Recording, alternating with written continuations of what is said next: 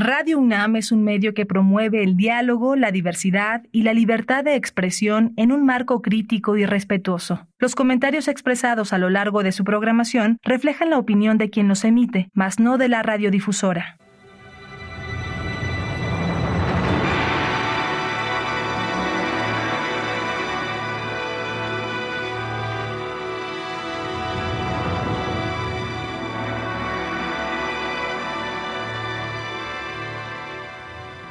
Radio Universidad Nacional Autónoma de México presenta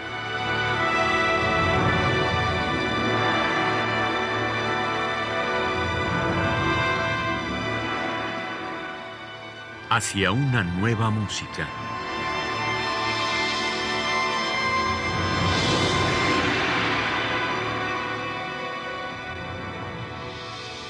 Programa a cargo de Ana Lara. Muy buenas tardes, bienvenidos a Hacia una nueva música. Soy Ana Lara. El día de hoy estaremos con Georgina Derbez haciendo este segundo programa alrededor de su música y en particular alrededor del piano. Bienvenida, querida Georg. Gracias, Ana. Gracias por la invitación. Bueno, el día de hoy vamos a hablar principalmente de dos obras que están muy relacionadas, que son Finlandia y de la alquimia al resplandor, tu concierto para piano y orquesta. Cuéntanos primero de Finlandia es otra colaboración, porque, bueno, yo tenía mucho tiempo de, no ver obra del fotógrafo Gerardo Montiel Clint. Y cuando veo la serie que está haciendo ahora, que es Finlandia, que no, no tiene que ver con el país, tiene que ver como más con el fin de la tierra, ¿no? Eh, yo veo la serie y me parece fantástica. Entonces digo, bueno, de aquí puede salir otra pieza este con electrónica y con video, ¿no? Yo pensaba. Entonces, em, él se había basado a, su vez en dos puntos de partida, bueno, en seis puntos de partida, pero yo solo agarré dos, que son el proceso de la alquimia y todos sus pasos, y la marcha fúnebre de, Wagner. Entonces, fue como casi tener un instructivo para componer, ¿no? Porque tenías al principio de, eh, de la cuestión eh, alquímica, tienes una parte que es muy oscura, como que está como hirviendo todo el tiempo y Claro, eso te da para irte a los tonos, estar en los tonos graves, ¿no? Es así como comienza tanto Finlandia como el concierto para piano. Y luego lo que hace es el, viaje que hace de, la alquimia, es ir subiendo, subiendo, subiendo, hasta, hasta llegar al, al, tono de la claridad. Entonces, más o menos ese es el, el, el camino que yo iba a seguir. Las notas iba yo a tomar de la muerte de Sigfrido, la, marcha fúnebre, y tomo esas notas, pero obviamente las, las transformo, las tengo mis truquitos. ¿No? Para obtener de poquito material, obtener más material. ¿No? Entonces, esa fue la, la pieza que compuse primero, Finlandia. Pero además pensando en un pianista en particular, porque tú llevas muchos años trabajando con Alberto Rosado también, ¿no? Pues sí. Pues porque, a ver, la verdad es que este siempre lo he seguido, ¿no? Alberto y él siempre quiso tocar lo nuevo que yo iba sacando. Y además también es como un tutor. O sea, me dice, oye, trata de salirte de tu zona de confort me dijo, ¿no? Pues ya la última pieza que había tocado es Expandable Self, que son pues giros más o menos que él ya había conocido.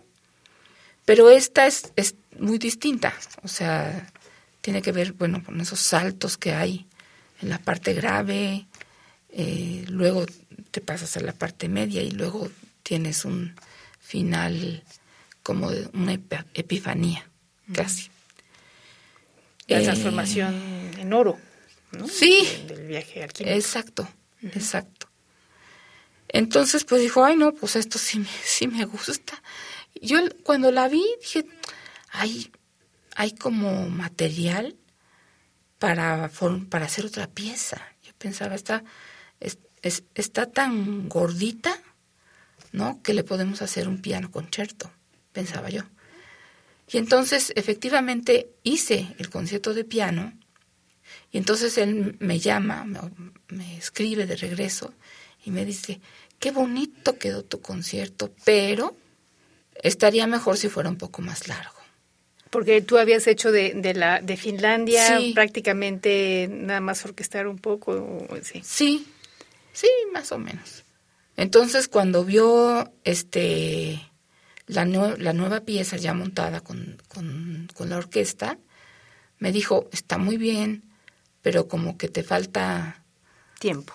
te, te falta tiempo, ¿no? Entonces me dijo, ¿por qué no le haces una cadencia? Y yo pensando para mí, le voy a hacer una cadencia y después la va a llorar. no, le gustó mucho la cadencia, gracias a Dios. Bueno, pues vamos a, escuchar primero Finlandia de Georgina Derbez eh, en la interpretación de Alberto Rosado en el piano.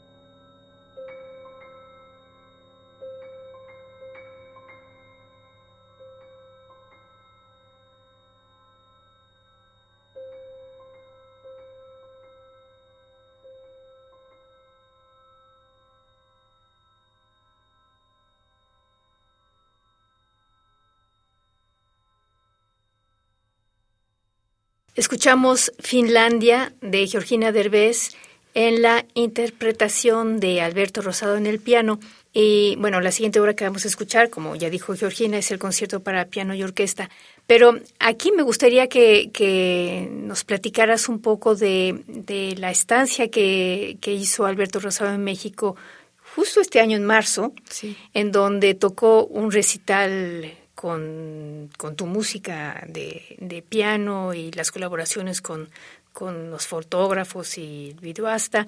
Y después eh, la, colaboración con esta fabulosa directora de orquesta, Julia Cruz. Cuéntanos de, esta, de, este paquete, porque estuvo muy cerca, estuvo muy cerca los dos eventos. Mira, tener a Julia Cruz, primero yo dije, ay, está muy chavita. Sí, se ve como de 12 años, ¿no? Sí. Tiene 26, pero además ella es muy flaquita. Entonces, pues, este, espléndida la colaboración con ella, porque ella desde un mes, un mes y medio antes, ya me estaba mandando preguntas, comentarios, ¿no? Sobre la partitura que fuimos corrigiendo. Y, aún cuando llegó a México, y me acuerdo que estábamos en el ensayo de Alberto en, su, en, la, en la Chávez, fuimos al camerino y tenía, mira, una hoja así, doble carta, Y con todas las correcciones, con más correcciones. bueno, para, para la gente que nos escucha, ese es el, el pan nuestro de cada día de, de, los compositores con las horas de orquesta, que siempre hay miles de errores.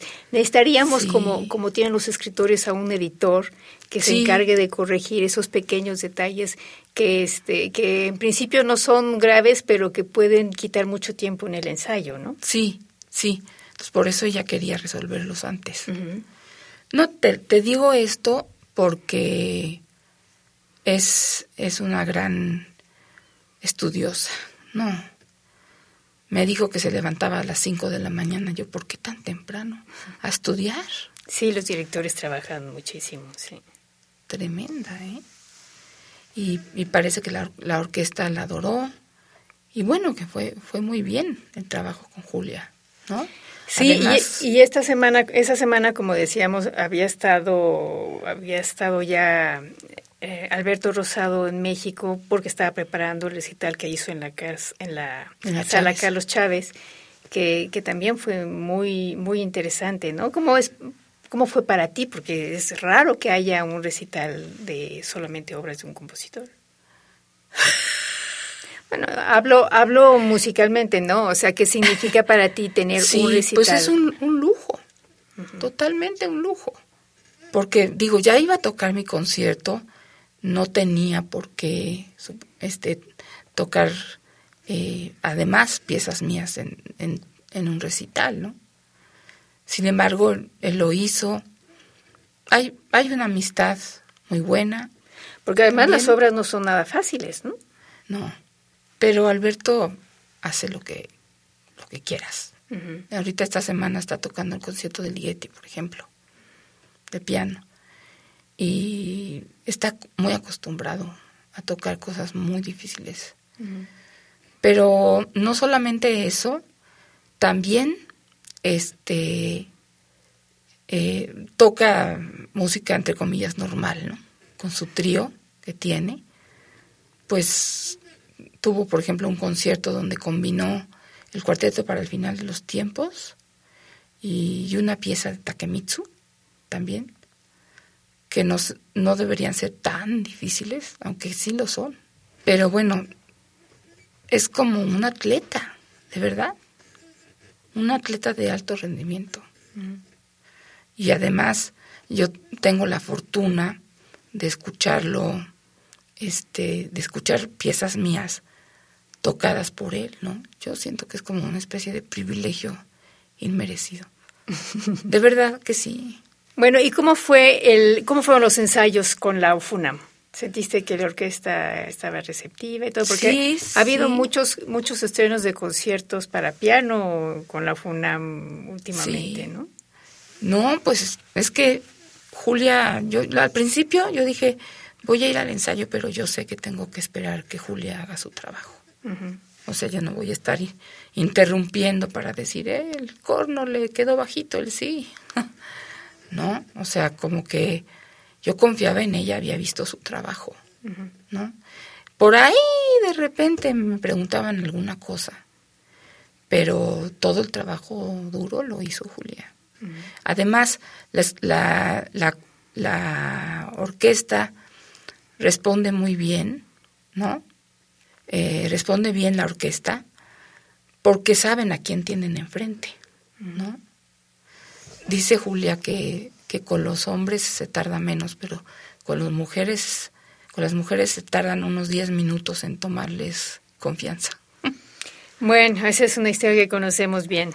Bueno, vamos a escuchar de la alquimia al resplandor de Georgina Derbez, su concierto para piano y orquesta, en la interpretación de Alberto Rosado en el piano, la OFUNAM y en la dirección Julia Cruz.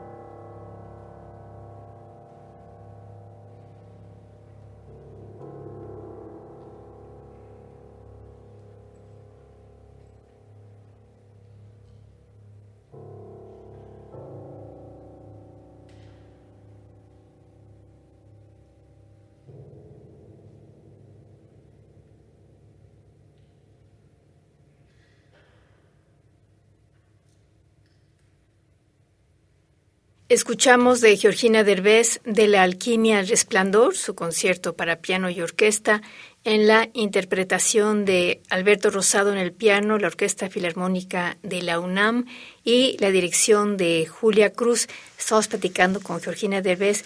Georg, bueno, vamos a escuchar ahora el número dos de la tonada de la luna llena, que escuchamos la primera la semana pasada. Cuéntanos un poco de esta pieza. Pues mira, lo que pasa es que para la primera este, Asako, quien fue quien encargó, Asako Arai, encargó estas, estas piezas, me dice primero, no le vayas a poner técnicas extendidas porque son alumnos avanzados, pero que no tocan técnicas extendidas. Entonces yo dije, órale, va. Y hice la primera.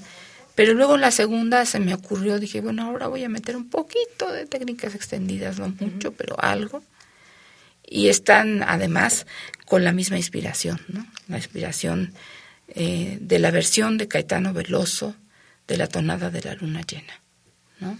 Que es hermosísima también.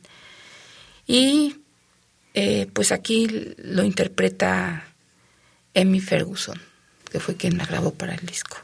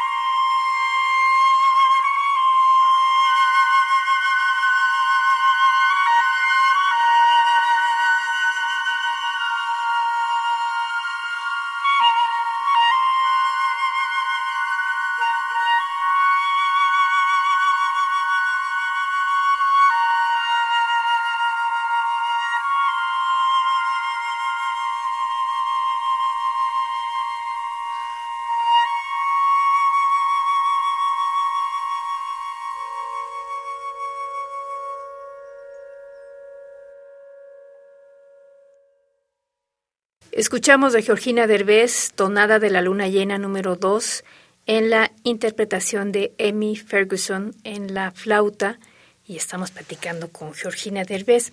Georgina, tú tienes en puerta un proyecto muy interesante con la soprano Susan Naruki, que estuvo hace años en, México haciendo una colaboración con muchos compositores, ¿no? Ah. ¿Sí?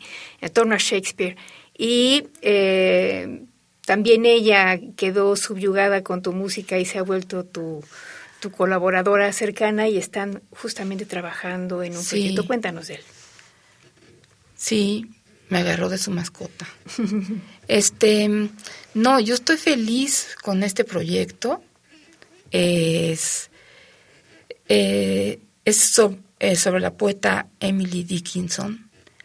Y todo parte porque el esposo de una amiga poeta con la que yo estaba colaborando, el esposo era traductor y tradujo eh, todos los que le llaman envelope poems, que quiere decir los, los poemas que están como en la parte de atrás de un sobre o en algún papelito o en la parte de atrás de un telegrama, en fin, en pedacitos de papel, ¿no? Que es la Emily buscando nuevos formatos. Y es Juan Carlos Calvillo el que hizo la traducción y es un libro fantástico porque tiene toda la traducción al español, que es bellísima. Y luego en la segunda parte están los facsímiles de, de, los, de los poemas de Emily, ¿no?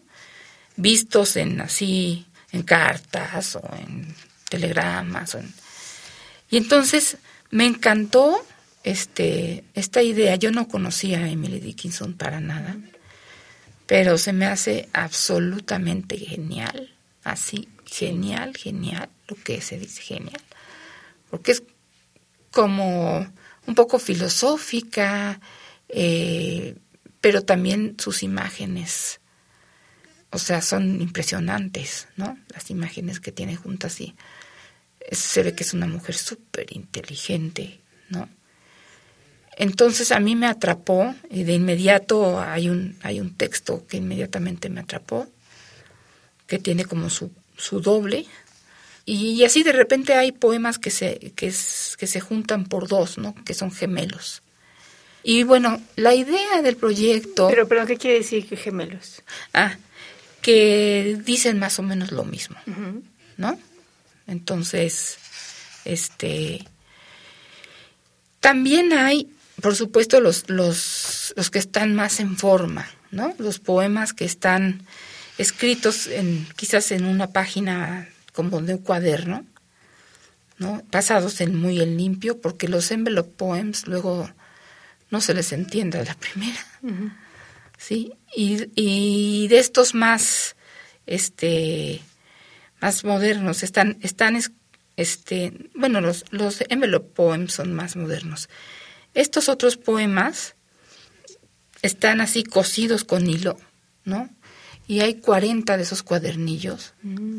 Eso nos da un total de 2.000 poemas, ¿no? Porque ella tuvo a bien encerrarse en su casa y no hacer otra cosa más. Bueno, sí hacía la limpieza. sí. Y hay una idea medio guajira que no, no sé si va a funcionar, pero estamos pensando eh, de tomar también las cartas. Las cartas también son una belleza, ¿no? Y la idea es, estamos pensando a ver si logramos una, una cosa este, más escénica, ¿no?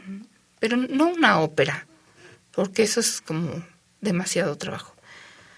Este, simplemente juntar una, una carta con otra o, o pensar en un sueño cómo sería la respuesta a esa carta, etcétera.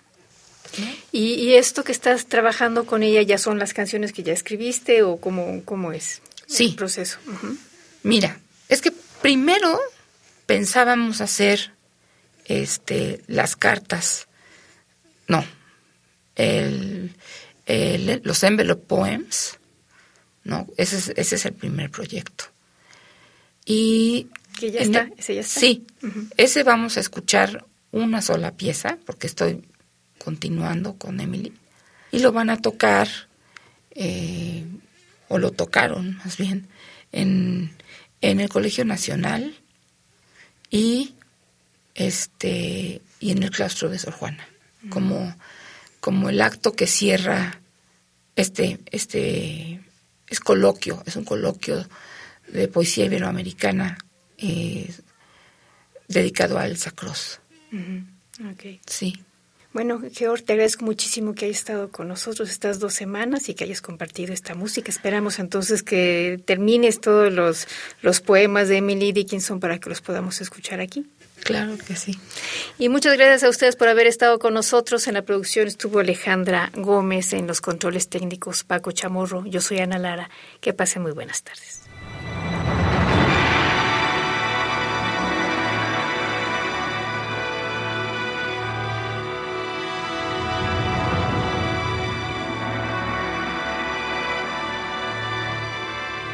Radio Universidad Nacional Autónoma de México presentó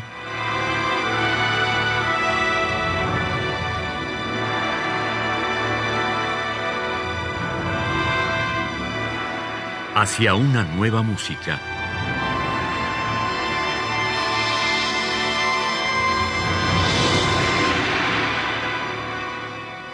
Programa a cargo de Ana Lara. Radio UNAM. Experiencia sonora.